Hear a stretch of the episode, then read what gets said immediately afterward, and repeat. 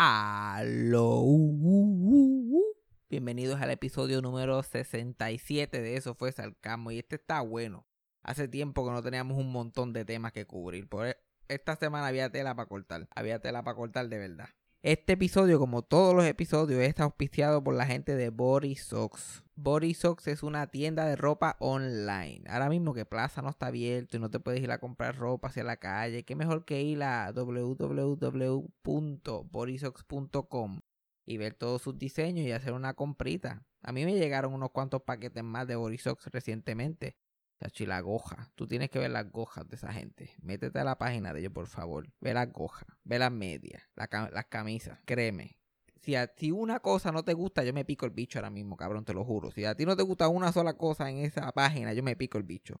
Así que me escriben al DM. Chacho, a mí la goja me encantó especialmente porque desde que Cassandra me hizo este tostón en el pelo, que me hizo un tostón peor que el barbero la última vez, pero eso es otra historia. Estoy obsesionado con la hoja de Borisocks. Vayan a la página de Borisocks, borisocks.com, o también pueden seguirlos en social media para ver todos sus diseños nuevos. En Instagram lo pueden seguir por at y en su página de Facebook oficial es Borisocks. También tengo que decir, lamentablemente, la semana pasada era este, Little Richard que se murió fuera de tiempo. Y esta semana, lamentablemente, se murió este, el actor y improvisador Fred Willard. Y se murió fuera de tiempo también, pero le vamos a dedicar sus minutitos en el próximo podcast. Pero nada, play the thing. Eso fue sarcasmo. Fue lo único que había. Eso fue sarcasmo. Lo escucho todos los días. Eso fue sarcasmo. En el trabajo tú tranquilo. Eso fue sarcasmo. Con Fabián Castillo. Ok, estamos grabando. Estamos, ya yo estoy en Puerto Rico y Cassandra está en- desde los estudios nuevos en Texas. Y nosotros estamos aquí como si estuviéramos haciendo un informe oral que nos está quedando súper mal. Los dos estamos cagados por alguna razón. Yo estoy aquí como que, ok, ¿tú estás lista? Ok, yo estoy listo, ok. Ok, ¿tú estás lista? Ok. Pero es que se siente raro, como que yo no soy la persona más técnica del mundo. Y Cassandra yo creo que tampoco, ¿verdad? ¿Tú dirías que eres una persona técnica? Mm, Para estas cosas no. So, el hecho de que estamos grabando este, a través de, qué sé yo, un país completo, porque Texas está en el mismo medio de Estados Unidos y yo estoy por acá por el carajo, se siente raro con cojones.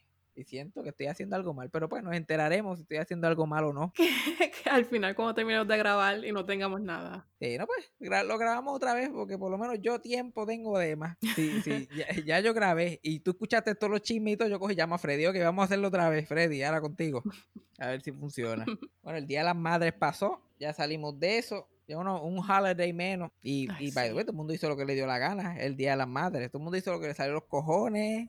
Si en dos semanas aquí no se muere medio mundo, yo voy a empezar a salir para afuera, porque ¿qué, qué, qué carajo estamos haciendo? El Puerto yo estaba diciendo en el podcast pasado que el Puerto que, que la gente de Geocaña no le iba a dar el coronavirus y si le daba era asintomático. Pero yo creo que eso es general para Puerto Rico. Ya yo estoy empezando a creer que eso no es algo de geocaña. Porque la gente sale por ahí con esas ganas, sin máscara, jodiendo por ahí, ya no le importa nada y no le pasa nada. Yo creo que Puerto Rico completo se contagió y solamente dos o tres tienen síntomas. Porque no hay ninguna otra explicación. Y yo que cogí, yo, para venir para acá, para Puerto Rico, tuve que coger como 90 aviones. Todos los aviones explotados. La gente con nenes chiquitos. Yo vi bebés recién nacidos, viejos, viejas, gente joven. Porque yo, yo no me quiero para nada. O sea, yo no me quiero para nada. Es- yo, yo, esa es mi excusa. Pero ¿cuál es la excusa del resto del mundo? Tampoco se quieren parar haciendo lo que le da la gana. Y eran como que turistas. No, yo ni sé ni para dónde iban. Como que no se sentían como turistas, pero por alguna razón. También es que hay tan pocos vuelos, porque los vuelos, la gente parece que los empleados, muchos de ellos han salido contagiados. Y eso hace que los vuelos se cancelen. Eso será eso. El día antes de yo viajar, hubo una foto que se fue viral de un viaje de Miami a San Juan, que estaba empaquetado. Y yo tenía que coger un viaje de Miami a San Juan otra vez. Como que el día, el, el día después yo tenía que coger ese mismo vuelo el próximo día. Y yo, pues se jodió esto. Y cuando lo cogí estaba más lleno. Estaba más lleno de, de la foto esa que se fue viral. La gente estaba hombro con hombro. Y había un tipo al frente mío que tenía una mascarilla con un boquete, un boquete para la nariz. ¡Wow! Y yo, la gran cosa, este cabrón, la gran cosa. Yo lo vi, yo, y tú, tú no se atreve a decirle nada a nadie. Como que yo no me atrevo a decirle, mira cabrón, bájate del avión ahora mismo. Yo no, yo no, yo no soy ese tipo de persona. Pero yo, mi- yo miro como que a la flight attendant, yo como que la miro y le hago señas para el tipo. Yo, como, mira, mira, mira, mira, dale algo ahí, dale algo ahí. Pero nada, la flight attendant la otra con la nariz por fuera, la, la, la flight attendant con la nariz por fuera. Ay, Dios mío. Así puedes respirar mejor. Ese día de las madres, esto que pasó ahora, pues yo no tenía la excusa de que estaba en Texas o no tuve que hacer el acto presencial. Tenía Texas y coronavirus entre medio. Pero como quiero, no tiene que hacer las llamadas. No tiene que hacer las llamadas y cogí, llamé a mi abuela Socojo. Y ya yo no sé de qué ella está hablando. Ya eh, las, conversa- las conversaciones yo y ella, ella no sabe de qué yo estoy hablando. Yo no sé de qué ella está hablando. Es un milagro de que hablamos todavía, pod- podemos hablar por teléfono. Porque yo, yo la llamé para el Día de las Madres pensando que ella no tenía idea que era Día de las Madres. Y la llamo y le digo felicidades y todo eso y qué sé yo. Y ya está como casorada porque se acaba de levantar. Y me cuenta que ella estaba durmiendo, pero que se levantó porque la llamó el plan médico. Y el plan médico le cantó una canción. ¿Ok? El plan médico le- el plan médico le cantó una canción bien bonita. Y, ahí empieza a llorar y ya empezamos, ya rompimos récord. Estamos en un minuto y treinta y pico segundos y ya ella está llorando. Normalmente es en el minuto tres. Y yo estoy como que, pero ¿cómo que el plan médico, un empleado del plan médico te cantó? O, o el plan médico de por sí, la tarjeta se levantó y empezó a cantar. A ver si ella me puede dar alguna... eh, y ella como que, oh, el plan médico me llamó. Y estos, estos planes médicos, yo no sé. Yo no sé si mi abuela lo soñó o no. Pero estos planes médicos tienen que parar de estar confundiendo a la gente mayor. Ellos que no saben dónde están de por sí. Y tú te pones a estar azorándolos el día de las madres cantándole, whatever. Sabrá Dios si era, la, sabrá Dios si era un jingle de un plan médico en la radio AM que tenía prendida. Y ella como que, ay Dios mío, la radio. Es como que a lo mejor escuchaba algo en la radio que felicidades en el Día de la Madre, te desea triple S o whatever. Y ella como que, ay, qué lindo ese plan médico. Me llamó para cantar. Ay, Triple S es tan bueno conmigo. Y yo con lo que tengo es MMM. Y a ellos no les importa. Ellos como quiera me llaman siempre. aunque me cambié. Y también tuve que hacer la No llamé a Milagro, porque Milagro es solamente cumpleaños de ella y otro, otro día aislado. No puede ser. Yo, no, yo, yo el día de la madre, yo no estoy para dos horas y media de conversación. Porque yo la llamo a ella y ella se tira su. Eso fue sarcasmo con Milagro González. Y yo no estoy para eso Entendible. el día, la próxima vez que hable con ella tiene que ser para el podcast. Tengo que grabarla para el podcast porque ese material hay que usarlo. ella me llama y ella empieza a dar lata por ahí para abajo y una cosa terrible. Pero llamé a mi santa madre y te contestó. y me contestó. El día de la madre me contesta, mira qué cosa. que aprovecha. Eh, al día de la rápido, a ver si había regalo, porque sabe que, sabe, sabe que están llegando chavos, sabe que llegaron los 1200. Sabe que llegaron los 1200. Chacho, que este día las madres, imagino que dos o tres se jodieron, porque todo el mundo sabía que los 1200 les había llegado. Pero yo, como quiera, me, me- me pude escapar de regalo. La llamé y a mi, ya- mi mamá, yo todavía, yo todavía entiendo lo que ella dice, por lo menos. Pero mi, pero mi mamá y yo, como que ya no estamos en el mismo. Ajá, en el wave. No están en el mismo wave. Ajá, el, el- en el verano de- nosotros íbamos en el highway de la vida, ¿verdad? Nosotros íbamos en el highway de la realidad, de lo que es el mundo, tú sabes. Hitler hizo la Segunda Guerra Mundial, después Muñoz Marín hizo el Estado Libre Asociado, estábamos on, on the same page, íbamos ahí. Entonces, en algún punto, como que en el verano del 2019, por alguna razón, mi mamá cogió una salida equivocada. El GPS, el GPS se le hizo una escaramuza y ella cogió una salida que no era. Y se bajó. Y se fue. Entonces, cada, cada vez. y yo, em, yo no sé si fue en el 2019 o en el 2017, pero al- al- algo pasó en algún punto que ella como que cogió la salida que no era. Entonces estamos hablando y yo te pues el cielo es azul y cosas así que tenemos en común y eventualmente caemos en algo que algo que yo pensaría que es un hecho. Yo pensaría que es un hecho, pero ella se convierte en debate de opinión. Estábamos hablando del coronavirus. Y yo estoy diciendo lo mismo que estoy diciendo ahora, que, que, que- es raro que la gente en Puerto Rico, pues no, ha- no ha habido tanto desastre. Se ha mantenido bastante estable lo que, lo que está pasando. Yo le digo, y no, es, y no es por el gobierno, por el gobierno no es, porque si para un huracán se mueren cuatro mil y pico de personas, que no es algo que se debería morir tanta gente, obviamente el gobierno no es. Y ahí, ahí empieza el debate, porque no se murieron cuatro mil y pico de personas. No Ay, murieron cuatro, no sé, cuatro mil y pico no se murieron. Ya se murieron mil, como si eso fuera bueno, se murieron mil ok. Y yo, yo no sé. Eso fue, ese es el desoficial, se murieron mil. Bueno, el, el desoficial era 64. El mismo que dijo que era mil, dijo también que eran 64 al principio. Y Exacto, en- y ya se jodió la conversación. Y ahí se jodió la conversación y nos ponemos a pelear por ninguna razón. Entonces mi mamá que habla duro de por sí, empieza a gritar más duro todavía. Y a mí no me importa, a mí no me importa tanto si se, si se murió tanta gente o no. Yo, o sea, yo solamente estoy diciendo, pues, el cielo es azul, qué sé yo. Se murieron cuatro mil y pico personas, pero no. Ahí, ahí la cosa se jodió. Está cabrón, es bien, es como hablar con mi mamá es como cuando, cuando tú hablas con un fan de Star Wars y tú eres fan de Star Wars también, Ajá. pero el amigo tuyo solamente es fan de las originales. ok. Y después tú le hablas de Kylo Ren. No, Kylo Ren no existe. Yo no sé quién es Kylo Ren. Kylo Ren no existe. Y yo, no, pero eso es canon. Eso es canon. Eso está, eso salió. Y like, no, no, no, no, no, no, no. Yo me quedé en el 83. Ahí fue que nos quedamos. The Empire Strikes Back. No, no, es Return of the Jedi, la última. Whatever. Ya se quedó en- mi mamá se quedó en Return of the Jedi. Y yo trato de explicarle de que Princess Leia se puso vieja y ella no, no me quiere escuchar. Ella no quiere saber na- nada del tema. Y está, eso está, eso está difícil. Está difícil, difícil. Chacho, hablando del viaje de la Odisea, de tener que para llegar aquí a Puerto Rico. Yo creo que yo no te he contado esto. no, dime. Déjame decirte una cosa, la verdad que yo las he pag- yo las he pagado todas. Yo las he pagado todas, las, todas las que yo hice en Doña Fela las he pagado y las continué y las continuaré pagando en cuestión de servicio al cliente. Ok. Tuve que coger un vuelo. Yo estábamos, en- yo eh, estaba, yo salí del aeropuerto de Austin y de Austin fui a Dallas. Y de Dallas estuve seis horas en el aeropuerto ahí, yo no, en un jacuzzi de coronavirus. para después de Dallas ir a Miami. Y después en Miami me quedaba toda la noche y por la mañana salía de Miami a San Juan. Crical. Lo primero que me pasa es, porque es que yo, yo soy como que bruto, pero inteligente a la vez. Lo primero que me pasa es que voy a. Pues me salgo del avión, llego de Austin, voy a Dallas. Estoy en Dallas, chilling. Y veo que mi pasaje dice este C26. Y yo me bajé del gate C26. Pero yo sí, perfecto, ya yo estoy en el gate. Me bajé. Lo que tengo que hacer es quedarme aquí, montarme otra vez en el avión. Soy chilling, ya no tengo que preocuparme por eso. Y al frente de ese gate había un Chick-fil-A. Y, la, y la, la- la noche antes había comido Chick-fil-A en tu casa pensando, ya está la última oportunidad, ya no voy a tener break. Exacto. Que yo y el Chick-fil-A tenemos un love affair intenso, pero lo vi otra vez y dije que se joda, vamos a meterlo otra vez. Esta sí, esta, una más y no jodemos más. Ahora, ahora sí que es la última. Ahora sí que es verdad que esta es la oficial, a menos que en Miami haya otro, pero no había otro en Miami.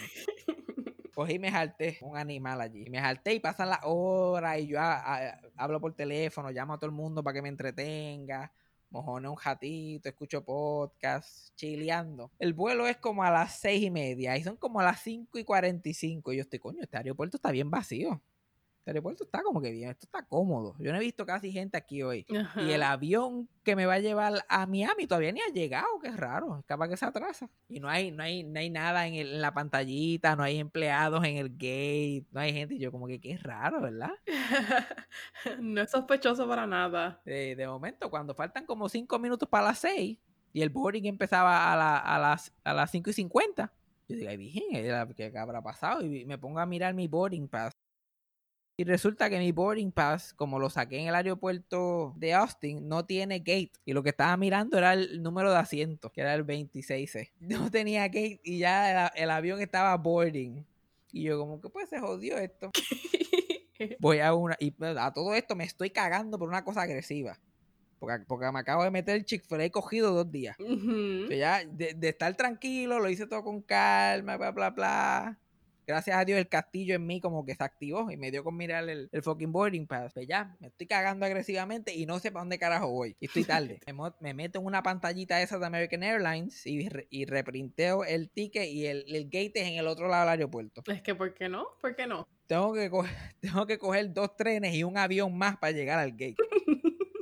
Voy cogiendo por ahí para abajo y coger cuando te estás cagando. Tú sabes, normalmente cuando uno se está cagando, uno solamente piensa en que se está cagando. Eso es algo que yo siempre he dicho, que de verdad que te, te fija las prioridades en la vida. Pero cuando tú también estás en un aeropuerto lleno de coronavirus y tienes que llegar a Puerto Rico, como que se fueron ahí, se fueron mano a mano. Estaban ahí compitiendo el uno con el otro. Como que te, o te cagas encima o, o pierdes el avión. Pero lo logré. Llegué ahí photo finish y me monté en el avión. Llegamos, llegamos a Miami. Cuando llego a Miami, me bajo y el aeropuerto está vacío porque ya es tarde. Llegué como a las 10 y pico de la noche. No hay casi nadie en el aeropuerto. Y yo encuentro un empleado y le pregunto que dónde está el hotel del aeropuerto de Miami. Porque eso era lo que iba a hacer. Me iba a quedar en el hotel para no quedarme tirado allí en lo, en lo que se hacía por la mañana y me cogía mi vuelo. Cogí el hotel baratito que está dentro del aeropuerto. Y yo le digo al empleado, mira, ¿dónde está, la- ¿dónde está el hotel del aeropuerto? Y aquí me tocó, yo no sé si ah, tú te acuerdas que yo hablaba de los empleados que trabajaban conmigo en Doña Fela. Aquí me tocó la gorda. Que diga, que diga, yo no sé si tú te acuerdas de los, em- de los empleados que yo hablaba en el parking que yo trabajaba, que no tiene nombre. Ajá. Había una que se llamaba La Gorda. Pues aquí me tocó la gorda del aeropuerto internacional de Miami. El tipo ni me miraba la cara. Yo, hello, hello, hello, do you work? Me tuve que tirar un do you work here. Yo, estaba, yo estaba seriamente dudando. Yo pensaba que era un soldo, que le habían hecho el Make a Wish thing y su deseo era trabajar, su deseo era trabajar mantenimiento en el aeropuerto internacional. Ya yo estaba asustado. Y como que, excuse me, genuinamente, ¿do you work here o yo estoy volviéndome loco? Porque ahorita pensaba que el gate era el número de asiento. Ay, bendito. Y él finalmente me contesta ahí encojonado que, que tengo que salir del aeropuerto. Tengo que salir del aeropuerto para poder entrar al hotel del aeropuerto. Y yo como que, ¿qué? Y él tiene que salir para poder entrar. Y yo, que está bien. Yo pensaba que el hotel estaba dentro del fucking aeropuerto. Entonces voy caminando y me estoy cagando por una bomba atómica. Ya yo soy, tú sabes que el, el- el cuerpo humano es 80% agua, pues ese 80% ya es mierda. Ya yo, no- ya yo ni me siento caminar, yo solamente, yo solamente siento el mojón moviéndose de lado a lado. Yo no siento más nada, ni los codos, ni, ni los oídos. Yo estoy cami- yo- caminando como si fuera Luis Jaúl. ¿Sabes que Luis Jaúl caminaba como que trin? Ay, Dios mío. Y salgo a Departures. Salgo a Departures y busco un Uber. Y yo, pues, que el Uber me lleve. Pongo Miami International Airport Hotel. Pup, y lo pongo en el Uber. El Uber llega y me dice, ¿dónde tú estás? ¿Arriba o abajo? Entonces, cuando a ti te preguntan eso en un sitio que tú nunca has estado, la contestación es difícil. yo miré para arriba y vi que había un techo. Pues yo dije, pues estoy abajo. Yo, I just took a wild guess. Estoy abajo. De momento él me dice, llegué. Y yo, yo no te veo. Y me dice, ¿tú estás arriba o estás abajo? Y yo, bueno, yo, yo veo un, yo veo un techo. Yo veo un techo ahí. Yo, yo, en mi mente, ya yo estoy tan cansado, me estoy cagando tan intensamente. Yo, yo pienso que cualquier piso de arriba no puede tener techo. Esa es mi lógica en ese momento. Y yo estoy como que, mira, estoy abajo porque hay un techo. Pero eventualmente resulta que estaba arriba todo el tiempo. Y el tipo llega. Porque yo no, yo, yo no llegué. Resulta que yo no estaba ni en, ni en, ¿cómo se llama eso? Arrivals. Yo no estaba ni en donde recogen a la gente. Ajá. Yo estaba en, en el dro- yo estaba en el drop off, donde la gente llega para check-in al aeropuerto. Yo no sé ni cómo yo llegué ahí con las direcciones que me dio ese viejo, cabrón. Que Le vamos a decir la gorda del parking a este viejo. ¿Verdad? Exacto. De momento nos montamos en el cajo, me monto en el Uber y el Uber ve que el GPS solamente dice que lo, que, que lo mueva como 30 pies hacia el frente y me deje drop off Fabian at International Airport. Y el Uber me mira a mí como, ¿qué está pasando? Y yo, aquí fue que se jodió esto porque yo de verdad no sé qué está pasando, cabrón. Yo estoy igual que tú. Y yo llevo en esta película todo el día. Yo estoy igual como si hubiera entrado. Como si hubiera entrado ahora mismo al plot de la película. Y ahí le buscamos las cinco patas al gato. A todo eso yo tengo el número del hotel que yo puedo llamar. Pero yo, como soy un jíbaro y por no tener que hablar inglés, pues como decía Celia Cruz, my English is not very good looking. Pues yo picheo, yo trato de buscar todas las... Yo hago señales de humo, yo hago un mapa, yo solo a mano. Y estoy en el Uber, parqueado ahí en, en el drop-off, como 15 minutos. Finalmente, cuando ya el, el- cuando el árabe ya está perdiendo la paciencia, pues yo cojo y, llamo a, al llamo al hotel y me dicen, eh, mira cómo yo, si estoy saliendo, la- cómo yo entro al aeropuerto y llego al hotel. Ah, pues estamos en el área E, en el piso tal. Y yo, ajá, pues cómo yo llego ahí. Después tienes que ir al área E, al piso tal. Y yo, ajá, pero ¿cómo? Yo si estoy aquí en el portón y él me dice área E, piso tal, clic. Y yo, maldita sea. Entonces me, yo pienso área E, área E. Y cuando miro hacia la ventana, el área E está a la curva. Nosotros le pasamos por el lado, de, de donde yo estaba, hasta donde el Uber guió, le pasamos por el lado al área E, en el piso tal. Resulta que yo estoy en, en la misma cerita, yo estoy en la misma cerita donde está el hotel media hora llamando un Uber, diciéndole si estoy arriba o abajo. Esa hora que podía estar cagando y durmiendo. Allí perdiendo el tiempo con el Uber. Y yo le dije al Uber, bueno, hasta aquí llegamos, fue un placer. Le di, le di 10 pesos de propina. Yo como que, mira, en verdad. No, pero yo te llevo, no, no me llevo, yo voy a pie. Yo voy a pie. Porque lo lindo es que había que salir del aeropuerto porque no podía virar para atrás. Ajá. Literal, era dar reversa a dos o tres pies, pero no. No. Pero yo como que, yo, yo lo, yo lo hago, yo lo hago, mira, en verdad, mala mía, olvídate de esto, nunca pasó. y cojo mi maleta y el bulto y camino. Entonces se, siente cerca en carro, pero caminando y tan explotado que yo estaba, yo estuve como 15 minutos más caminando para el cabrón hotel. Llego, entro y en el front desk está el tipo que me trató con los pies en el teléfono. Ajá. Que le por, por los propósitos de esta historia le vamos a decir el Fabián Castillo del hotel de- del hotel del aeropuerto de Miami. Ok. Este es Fabián Castillo en el parking. Cabrón, tratándome por los pies por ninguna razón. Por ninguna razón. Y yo como que ah, llegué y él hace el check-in, no me dice ni una palabra, bla, bla, bla, por fin tengo mi tarjetita. Y yo estoy tan explotado. Y estoy tan explotado y llevo todo el día con la máscara esa puesta. Y de esas máscaras que tiene como que el chupón ese Ajá. en la cara. Mi boca y mi bigote y mi barba es básicamente un pantano. Ay. Esto es, eso es básicamente una, una crica en unos shorts apretados en el Festival de la China a la una de la tarde. Pude llegar al cuarto a tiempo, me di un bañito. El baño, el cuarto estaba cabrón, by the way. Y se sintió bien raro dormir en una cama porque llevaba un mes durmiendo en un sofá. Y la cama, la cama era, era queen y tenía un montón de almohadas y yo como que era, era tan cómodo que no podía dormir. Yo como que "Ay, aquí hay como que mucho espacio, ya yo no estoy acostumbrado a tanto espacio. Yo estoy acostumbrado a dormir en una fila. Sin moverte. Yo no estoy acostumbrado a la vida fancy. Y las almohadas eran tan gordas que literalmente parecía que me querían partir en dos. Yo tuve que botar las almohadas y todo, tirarlas al piso. Solamente las almohaditas que estaban atrás, que eran más, eran más planas. Y yo, ah, ahora sí. Pues yo estoy acostumbrado a almohadas que se desinflan en el tercer día. Exacto. Ajá. Yo tuve que hacer, yo no, yo no estoy acostumbrado a las cosas buenas. Yo tuve que experimentar. Downgrade. Tú hiciste un downgrade a ti mismo. Pero sobreviví. Y, y finalmente pude llegar a Puerto Rico. El otro día, pues estaba en Puerto Rico. Y de todos los aeropuertos que yo he ido, Puerto Rico, como siempre, era donde el crical más grande había. Porque tienen una sola salida para que todo el mundo en el aeropuerto salga. Y le tienen que coger la temperatura a cada uno. Y la fila parecía la venta al madrugador. Todo el mundo amontonado. No se sabía qué fila era fila. Y yo, bueno, si no, si no, si volaste cuatro aviones y no te dio coronavirus, te va a dar en la fila. Ese es el guarantee del aeropuerto Luis Muñoz Marín. Tú te vas enfermo de aquí no matter what. Y tenían unas líneas de tape en el piso para que la gente hiciera el espacio. Pero y yo cogía y, me, y hacía el espacio. Yo cogía y hacía el espacio. Y los cabrones cogían y se me colaban. Porque es que el puertorriqueño no está acostumbrado al espacio entre gente. Yo hacía el espacio y la gente se, se me colaron como tres personas. Finalmente yo tengo que decir, cojones, eh, cojo, que me dé el bico. Échate para atrás. Échate para atrás. Turi- y, y no eran puertorriqueños, eran turistas. ¿De acuerdo? Que Una familia de españoles se quiso poner guapo. Yo como que, ¿para dónde tú vas? ¿Para dónde tú vas? Y finalmente salí del cabrón aeropuerto ese. Ya estoy en Puerto Rico por lo menos, ya no me tengo que preocupar por. Ahora no salir de aquí por sabrá Dios cuánto, 14 días más de no salir. Mm. Porque ya yo, ya yo lo cojo, ya yo lo cojo semana por semana, día por día. O sea, ya el, el primer mes del crical este, yo aquí encejado solo. El segundo mes me fui para Texas. Ahora, el tercer mes volvemos aquí. Ya para el cuarto mes, pues me voy para otro sitio. Yo no sé, no, no sé ni dónde vamos a estar de aquí allá. Exacto. Oye, y ahí y ya, dando un update a mi vida romántica que a la gente le encanta. O yo siempre digo que a la gente le encanta, pero nadie nunca me ha dicho que le importa. A mí, a mí. Hay una muchacha que me gusta, me ha gustado hace tiempo, pero me está, me está haciendo como que mucho caso ahora, en tiempos de cuarentena, porque parece que no aparece nadie. Y me está escribiendo constantemente.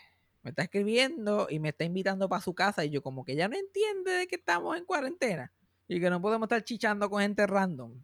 Y ella sigue escribiéndome y que vaya, y- y que vaya el viernes a su casa. Yo me acuerdo que todavía estaba en Texas y ella estaba como que, ah, mira, para que vayas el viernes a mi casa. Y yo como que, primero que nada, ¿cómo tú sabes que yo voy para Puerto Rico el viernes? Y ella me envía, y ella me envía un screenshot del podcast y yo me cago. Este, es el, esto lo van a coger a un, un día me van a meter preso por algo que yo dije en el podcast. Porque esto, la gente lo, esto es como la Biblia, la gente se deja llevar, este es el guía, el guía a Fabián Castillo es el podcast. Y yo ni me acordaba que había dicho que volvía a Puerto Rico. Y ya ella estaba haciendo planes. Y yo, yo no le quiero decir que no. Pero a la misma vez, como que hello. Yo no tengo ni que decirte que no. Es obvio que no puedo ir para allá.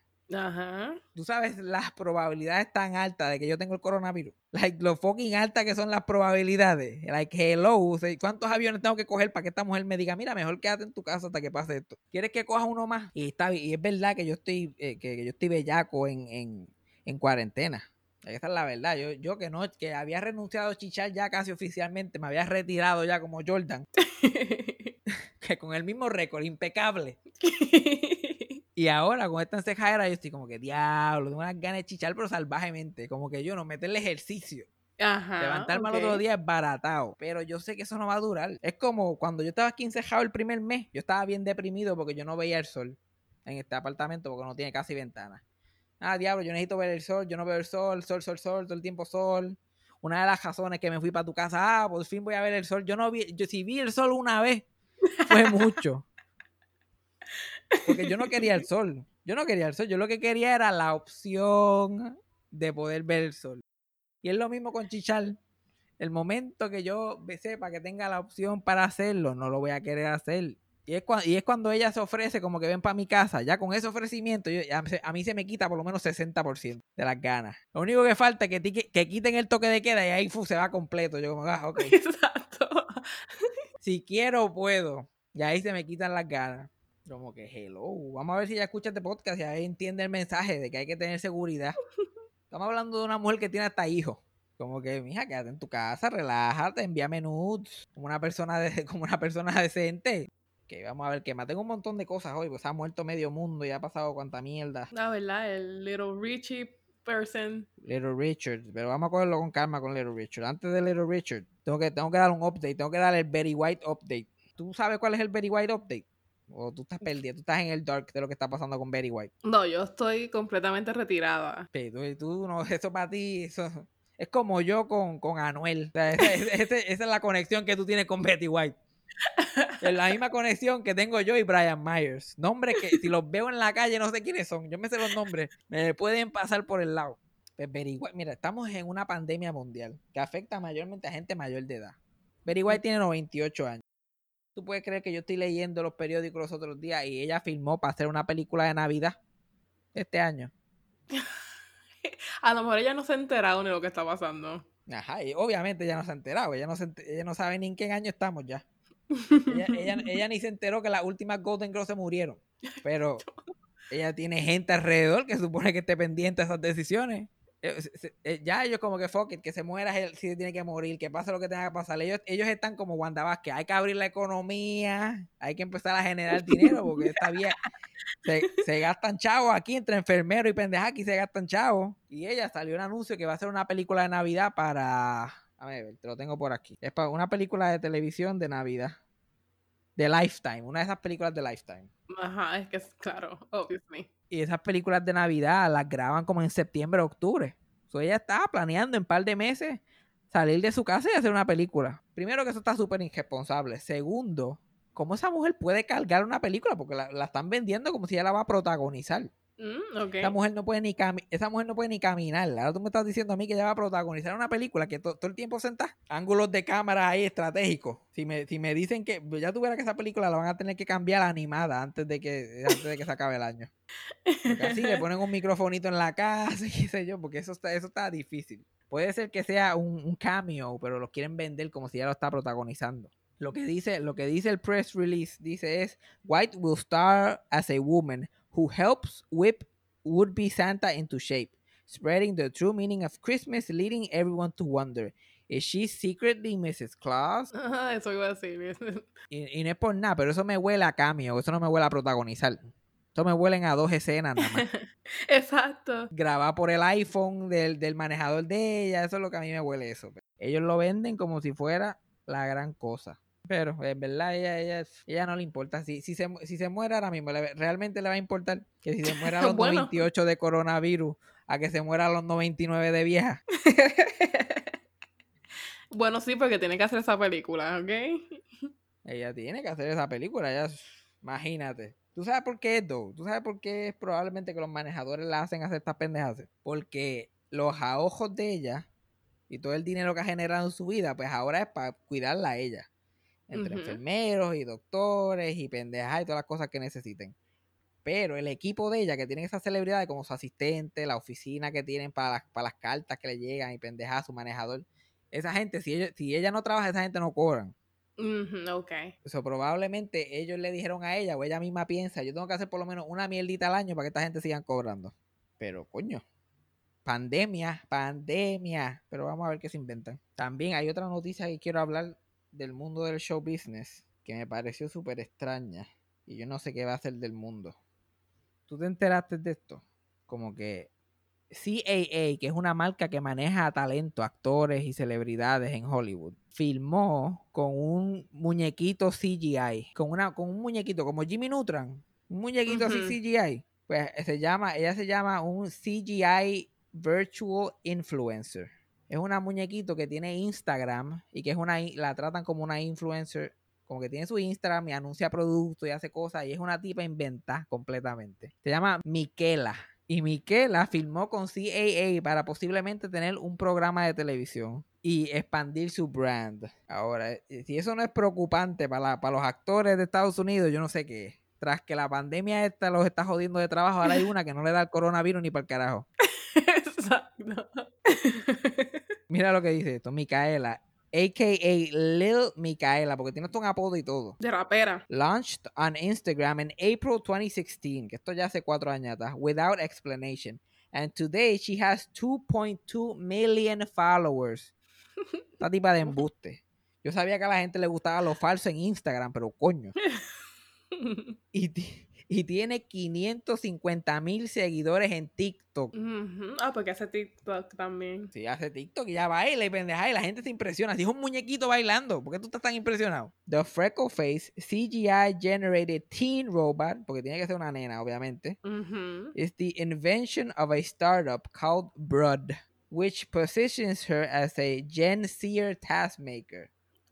Y, y ya ha tenido branding deals con compañías incluyendo Samsung, Prada, Calvin Klein y YouTube. Dang, Y ella les dijo que no. No, ya le dije que sí, ha trabajado con, esa, con esas compañías. Ah, yo en mi vida. esas compañías le han pagado una- a un muñequito para que anuncie sus cosas así como que en su Instagram. Como que, por ejemplo, aquí en la foto que sale en el artículo, ella claramente tiene como un teléfono. Espera, tiene un, te- tiene un iPhone. Pues ya, el, el nego- ya el negocio con Samsung pasó, ahora es con Apple. Y la cosa es que la tipa da miedo, la tipa se ve bastante real. Si tú, la- si tú no tienes los espejuelos puestos, la tipa se ve bastante real. No, no sé, si, no sé si la puedes ver ahí. Dale para abajo. Uy, A ver. sí, qué creepy.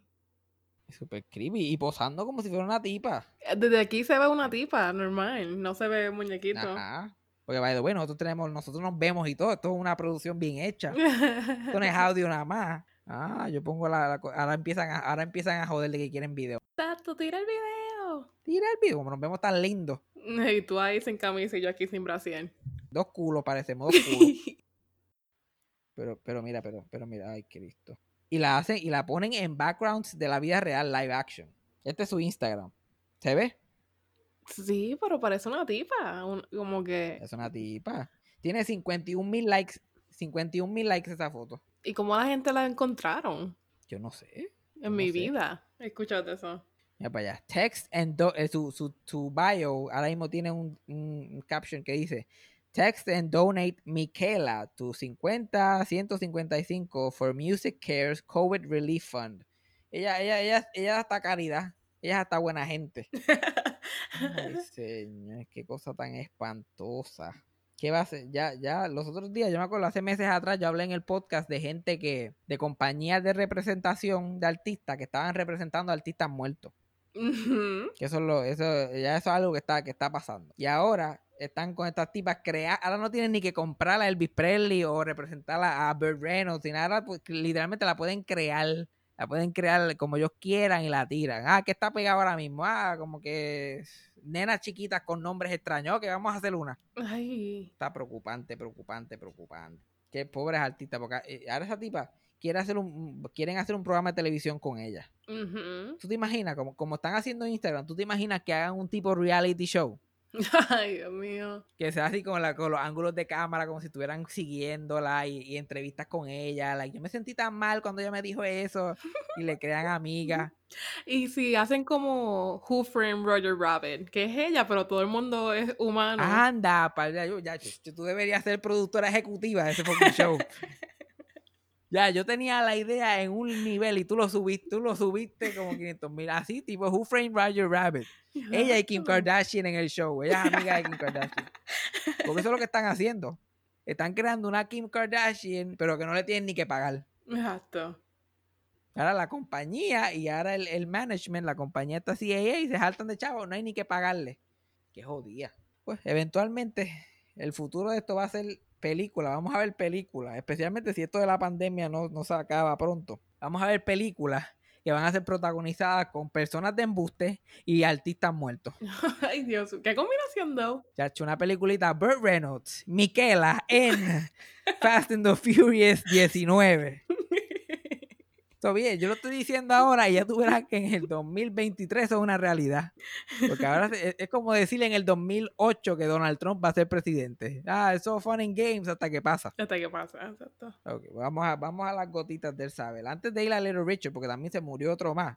Se murió el actor Jerry Stiller. Actor que ah, para la gente así de nuevas generaciones es más conocido por sus papeles en Seinfeld, que hace el papá de George. Y él salía también en el sitcom The King of Queens, que duró del 98 al 2007. Obviamente yo sé que tú no has visto Seinfeld. ¿Tú viste The King of Queens o tampoco? No. Probablemente viste muchas de sus apariencias de él cuando era joven en el Ed Sullivan Show. porque Yo sé que tú eres bien fan de eso. sí, ok. Jerry Stiller. Pero Jerry Stiller nació en el 1927. Y él, by the way, él es el papá de Ben Stiller. ¿Tú sabes quién es Ben Stiller? Sí, ese sí lo conozco. Pues, Él es el. ah, Ya, ya llegamos a que Cassandra sepa de quién carajo estamos hablando. El papá de Ben Stiller se murió. Así para que, para que por lo menos diga, ay, Dito Ben, Dito.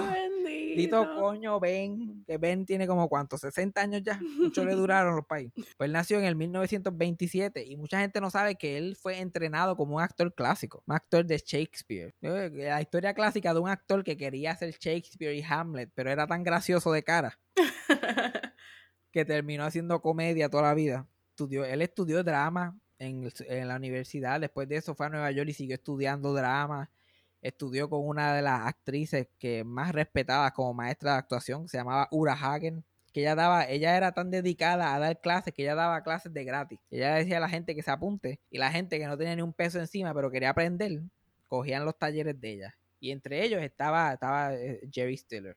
Y también entre ellos estaban un montón de otra gente más. Que si los nombro, tú no vas a saber ninguno de ellos. Pero son gente que ganaron Oscars, Emmys, Tonys, por ahí para abajo. Ok. Una de las personas que él conoció en esas clases de Ura Hagen se llamaba este Ann, Ann Mirren. Ann Mirren. Mirren. Whatever. No lo sé pronunciar. Él conoció a Ann Mirren en, esa, en esas de eso. Y se enamoró de ella. Ellos terminaron casando. Esa es la mamá de Ben Stiller. Oh, No. shocked. Ellos empezaron, se conocieron en esos talleres y siguieron siendo a- actores struggling en New York, como teniendo trabajitos ahí mierda por los lados, tratando de buscar cosas en obras de teatro y cosas. Y conseguían. Like, él, salió much- él salió en 15 obras de Broadway durante su carrera. Y muchas obras clásicas, que son ahora clásicas, él estuvo en las producciones originales, haciendo papeles serios. Lo que pasa, como era cuando él era bien chamaquito, pues la gente no se acuerda. Pero eventualmente, como ellos estaban tan enmayados y él pensaba que la esposa era bien graciosa, empezaron a hacer un equipo de comedia entre ellos dos, que se llamaba Stiller and Mira. Y ellos empezaron a hacer este, cosas así de comedia de casado y como un stand-up, pero ellos dos juntos. Ajá, qué cute. Y como tenía, eran cute y, y tenían química, pues empezó a funcionar. Y ahí fue que la carrera de ellos explotó. Ellos empezaron a sacar álbumes de comedia en los 60. Salieron en el programa de Ed Sullivan como 90 mil veces. Bueno, él, él, si no me equivoco, él, ellos dos fueron cuando los Beatles eh, debutaron en Estados Unidos por primera vez en el show de Ed Sullivan Ujú. En el 60 y tanto. Este show era un show de variedades, no fue como que ellos cantaron y el show se acabó. Ajá. Ellos cantaron y el próximo, dieron anuncio y el próximo segmento era un sketch de ellos dos. Uh, ok. Entonces el, el público estaba lleno de chamaquitas gritando y viniéndose en todo el teatro, chamaquitas de, de- de 15, 16, 17, 18 años, y se volvieron locas cuando salieron los Beatles. Cuando los Beatles terminaron y se acabaron, el público estaba muerto, porque ninguna de esas chamaquitas habían estado casadas o casados, como que no sabían nada de comedia de matrimonio. Entonces, ellos hicieron el sketch después de eso en silencio. Al punto que él dice que él escuchaba los pasos de él en el escenario por todo el teatro en, ec- en- en eco. Clum, clum. Él estuvo en ese evento histórico. Eventualmente ellos rompieron como, como grupo de comedia para salvar su matrimonio porque ya no se soportaban. Ujú, ok. Porque estaban, estaban haciendo show alrededor de todo Estados Unidos y después llegaban de esos shows y estaban en la casa juntos. y Desastre. El estar mucho tiempo juntos lo, lo iba a matar como relación. Entonces ellos rompieron y la carrera de ellos se apagó, de los dos. Esto fue como a mediados de los 70. Entonces ellos se dedicaron a criar a, a Ben Stiller. Él, Jerry, este, la esposa Anne se dedicó más a los hijos y qué sé yo qué más. Jerry Stiller cogía, cogía papeles en películas aquí y allá. Pero estaba apagado, apagado, apagado. Ok. Y ya, y, y Ben Stiller, el hijo, empezó a hacer papeles de actuación y eso, empezó a hacerse famoso. Y el papá apagado. Ya esto ya al principio de los 90. Hasta que cuando estaban haciendo Seinfeld, el, uno de los creadores de Seinfeld, Larry David, le dio la idea que quería que Jerry Stiller fuera el papá de George. Porque era fanático de su comedia cuando era más joven. Y lo llamaron y le dijeron, mira, para que salga en este show y qué sé yo qué más. Y él contó y que estaba apagado, dijo que no. Porque él no conocía el show. Él, "Ah, yo no sé cuál es ese show, so yo no me importa. Click Ah, wow. y castearon a otra persona a ser del papá de George. Y él no funcionó. Lo castearon, hizo un episodio, a ellos no les gustaron. Cuando iba a salir el papá otra vez, lo llamaron otra vez. Mira, de verdad quiere salir. Y le ofrecieron un poquito más de chavo. Y él dijo, ah, qué cojones. Me estoy muriendo de hambre como quieras, o vamos para encima.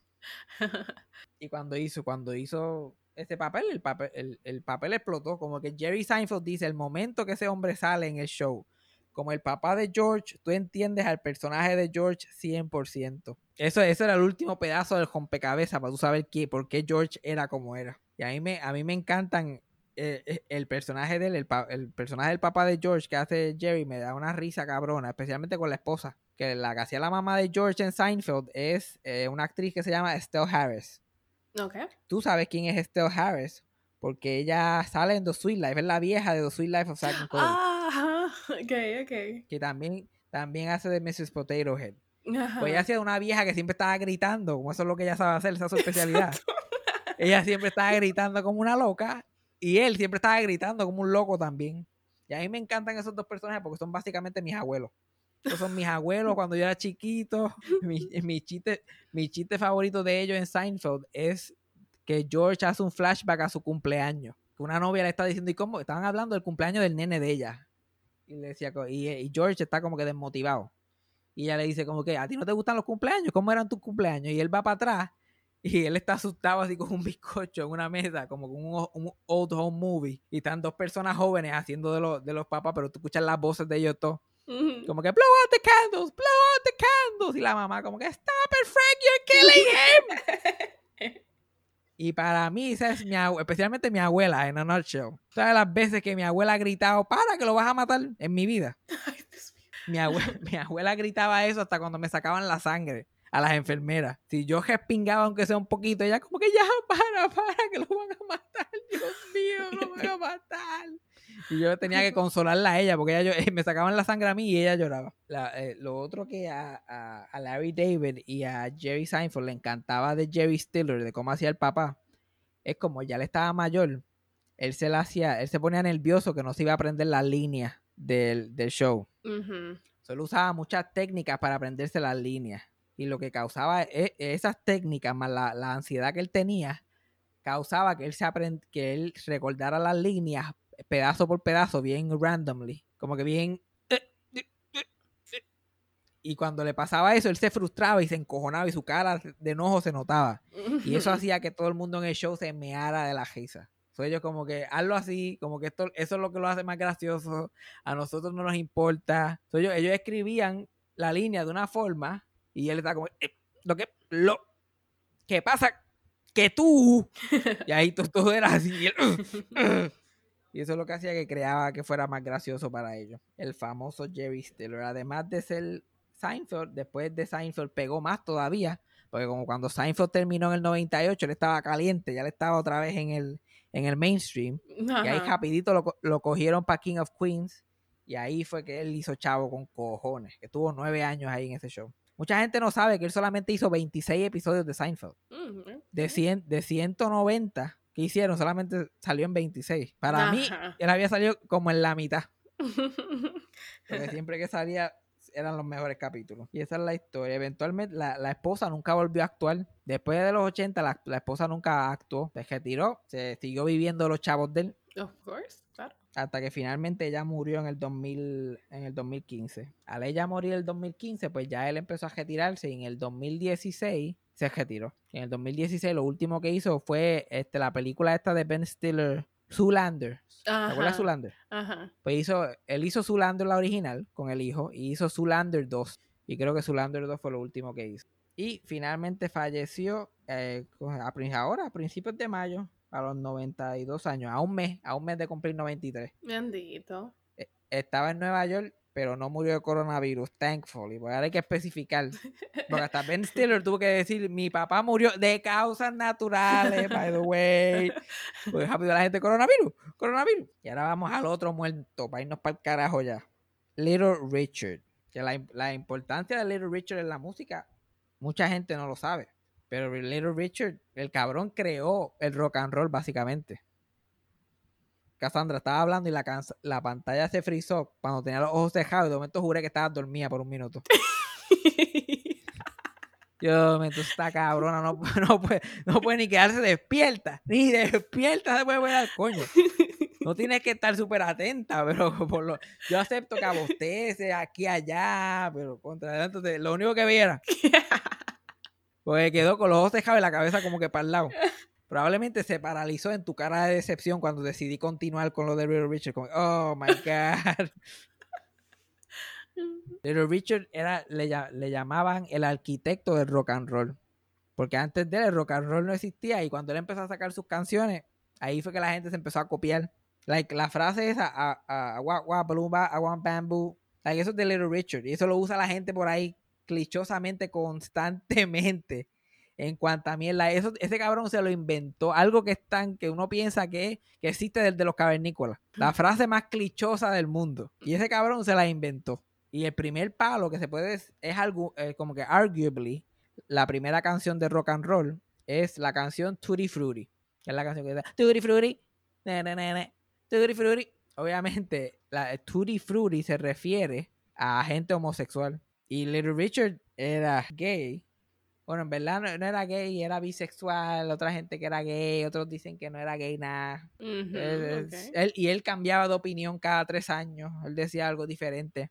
Pero la canción Tutti Frutti, él la escribió basado en, en hombres gay. Porque se- literalmente se llamaba Tutti Frutti. Y la escribió cuando él, cuando él trabajaba como conserje en una estación de, de, de guagua. Y la, la letra original tenía todo que ver con gay sex. Mm. Lo que pasa que cuando él fue a la disquera y a la disquera le gustó la canción, oye, la canción está buena, pero me tienes que cambiar esa letra porque le puedes, le puedes dejar el Tutti Frutti, pero vamos a cambiarle todo lo demás. Aquí busqué, yo busqué la letra original de Tutti Frutti para que tú veas. No. Este para que tú veas que este tipo estaba ahead of his time. Este tipo era Cardi B antes de que, de que la abuela Cardi B naciera. La primera letra es Tutti Frutti Good Booty. Good Booty, ya el soltón. Esto es en el 1952. Esa, Tutti Frutti Good Booty. Lo segundo dice, if it don't fit, don't force it. Está obviamente hablando de coger por culo. Exacto. You can grease it, make it easy. Mm, La tercera línea. Y, y- y esas líneas fueron cambiadas a Tutti Frutti a Rudy. Tutti Frutti a Rudy. Ellos no se rompieron la cabeza mucho. El otro verso decía Tutti Frutti, good booty. If it's tight, it's alright. And if it's greasy, it makes it easy. Son las letras originales de Tutti Frutti. Una canción que tuvo tanta influencia que la, que la cantó medio mundo. Porque la cosa es que Little Richard era negro. Sea, la canción fue un palo, pero él no podía hacer mucho porque era negro. So, un montón de artistas blancos de la época trataron de hacer su versión Ajá. y pegó con todas las versiones menos con la de él. Y él siempre fue afeminado. Usaba maquillaje, usaba el pelito así, se vestía de brilloso. Y él decía que lo hacía para que las mujeres, para que los hombres blancos no sintieran que él estaba detrás de las mujeres blancas. Y así él poder tocar en sitios de gente blanca. Él era gay, pero ¿Qué? tenía que inventársela. ¿Qué, qué excusa más? Sí. Y la cosa es que hasta él mismo dice que no funcionaba porque las mujeres eran locas con él. Él, él además de, de, de todo eso, él, él, tú sabes que a veces cuando en los shows y las cosas le tiran las panties, las mujeres le tiran las panties al cantante. Ajá. La, la primera persona que le hicieron eso en la historia fue a él. Uh. So, mientras más afeminado y más maquillado y más esas sacas tenía, más a las mujeres le gustaban. So, esto de esto de Bad Bunny, ay, que si se pone una gafita rosa, esto no es nuevo, nada es nuevo bajo el sol. Nada es nuevo bajo el sol. Él fue criado bien religiosamente. Eso era parte de por qué no ace- aceptaba su homosexualidad. Porque su, su, eh, su crianza fue tan religiosa que él estaba constantemente entre ser este, bi- bisexual, que es lo que yo creo que finalmente él realmente era, A meterse a cristiano y decir que era heterosexual. Y él estuvo toda su vida entrando y saliendo, entrando y saliendo, entrando y saliendo. A él, en los 50, lo metieron preso un par de veces en, en, en baños de gasolinera por estar mirando hombres, por estar ligándose los hombres en los urinales. Oh my God. Porque él era medio, ¿cómo se llama eso? Vulgar. Le gustaba ver a la gente. Ajá. Uh, ok. Wow. Las las primeras novias que él, ten- que él tuvo y hasta su primera, su única esposa, él este, la montaba en el cajo y se iba a buscar hombres que chicharan con ella para él verlo desde la parte de, de la parte de atrás del cajo. Mm. Ese era su gran, que suena cabrón. Ah, yo no tengo que hacer nada, eso suena cabrón para mí. Suena cabrón. Pero a él lo metieron preso por ligar hombres en el baño. Pero yo no sé, yo como que le doy el beneficio de la duda en esa parte. Porque en esa época los hombres gay, como que los baños de gasolinera de hombres en los 50 era como grinder para hombres gay. Ajá. Ahí era donde los hombres gays se conocían. Y muchas veces los metían presos por estar haciendo cosas ilegales, que era ser homosexual, era ilegal. Ajá. No estar en el baño. Exacto. So, yo, puede ser que por el racismo y la pendejada hayan dicho que estaba mirando gente o qué sé yo. Porque normalmente lo que se hacía en esa época era que se metían dos hombres en un stall, como que en una casita de esa donde está el inodoro, y, y uno, y uno de ellos ponía sus pies en una bolsa grande. Como cogía una bolsa de basura o algo, y ponía los pies en la bolsa. Para que si alguien miraba, lo que veía eran los pies de una persona y una bolsa ahí random, una bolsa random en el piso. Ah, no, esos no son dos hombres, eso es un tipo y su bolsa grande enorme que él trae. Y ahí cogía ahí se mamaban los bichos y whatever hace la gente gay. So, yo le doy el beneficio de la duda a Little Richard. Él, él entró, después, cuando estaba más pegado en los 50, como al final de los 50, se fue a cristiano y se cambió y empezó a cantar música cristiana. Oh, Dios mío. Y ahí fue que su, su carrera bajó con cojones y nunca realmente se recuperó. Ahí, de, de ahí en adelante él siguió como que tratando de volver y tratando de volver, pero nunca fue lo mismo. Y además, como tanta gente se copió de él, un montón de gente se copió de él. Y cuando él empezó a hacer giras por Europa, eh, los Beatles empezaron a abrir para él en shows. Y Paul McCartney y todos los eh, miembros de los Beatles dicen que muchas de las cosas que ellos aprendieron fue con él. Ahí fue que ellos aprendieron de música y cosas. Y, y las primeras canciones que Paul McCartney escribió, él las describía como que tratando de imitar a Little Richard. Ajá. Esta es la eh, como siempre, la, la- la persona que realmente es primera siempre se queda atrás y vienen dos o tres más y perfeccionan la fórmula. Ajá. Ajá. Y Little Richard se quedó atrás entre cristiano, no cristiano, que si voy, que si vengo. Mira a ver si el cabrón vivió el gesto de su vida apagado, que la primera vez que yo supe de Little Richard fue en un capítulo de Full House. Est- estos capítulos de Full House malísimos. y cuando digo el capítulo de Full House malísimo, la mayoría de ellos. ¿Tú, tú llegaste a ver Full House? sí. ¿Tú te acuerdas del capítulo de él? No, no, de verdad no. Sí me. Es uno de estos capítulos malísimos que hacían los sitcoms antes. Que resulta que un artista bien famoso es el tío de, de alguien. Michelle, que es la- el, el personaje que hacía Mary Kate y Ashley Olsen, tenía una amiguita negra Ajá. que iba a la casa, que te tienes que acordar de ella. Pues ella resulta que su, que su tío, en un capítulo, ay, yo voy a traer a mi tío porque él toca piano. Y Danny Tanner y los demás, "Ay, yo no quiero el tío tuyo. que toca-". Y cuando abren la puerta, Little Richard. Y el cabrón vestido en brillo y todo, como si él andara así por la calle, normalmente. Exacto. Normally. Little Richard, ese es tu tío. Y ella, like, yeah. Y después cantó una canción y como que, uff, malísimo, malísimo.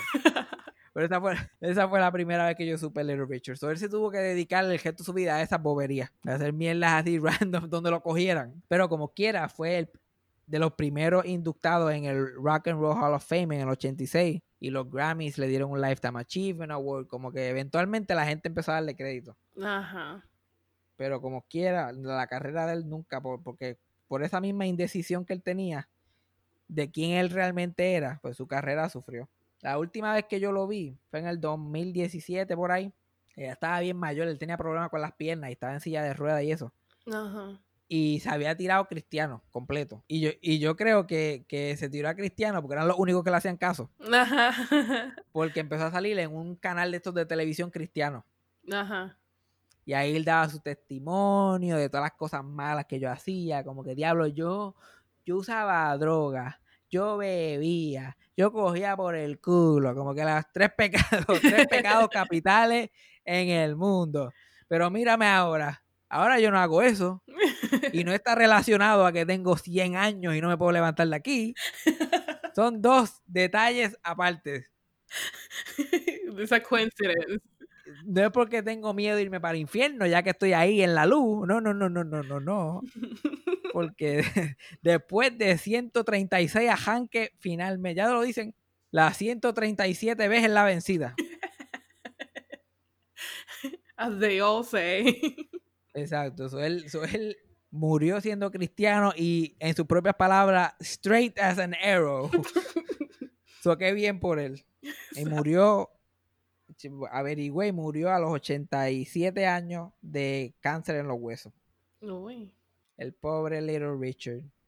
¿Por qué tú dices uy a todo? Se murió de una enfermedad y tú, like, uy. Pero una enfermedad mala, cáncer en los huesos, bendito. Pues bendi- pedir bendito. Bendito es una reacción un poquito más empática que uy. Ew. Uy, fo, cáncer. Ew. Esa vas a hacer tú cuando seas vieja. Uy, fo, cáncer. Cuando, cuando, cuando estés viuda y tratando de buscarte otro, otro fucking marido a los 70 años, en vez de decir un quedado, ay, fo, vas a decir como que diálisis, ay, fo. Wow. Así es la vida. tenía cáncer en los huesos, pero también tenía 87, como que vivió una vida plena. Pues él podía haber llegado a los 98, así que. mm. Él pudo haber hecho una película de Navidad a 11 años en el futuro, pero no. Pero el destino no lo dejó. Ese cáncer lo cogí, se lo, lo robó, lo robó de nosotros. Tú sabes todas las películas de Navidad cristiana que ese hombre pudo haber tirado.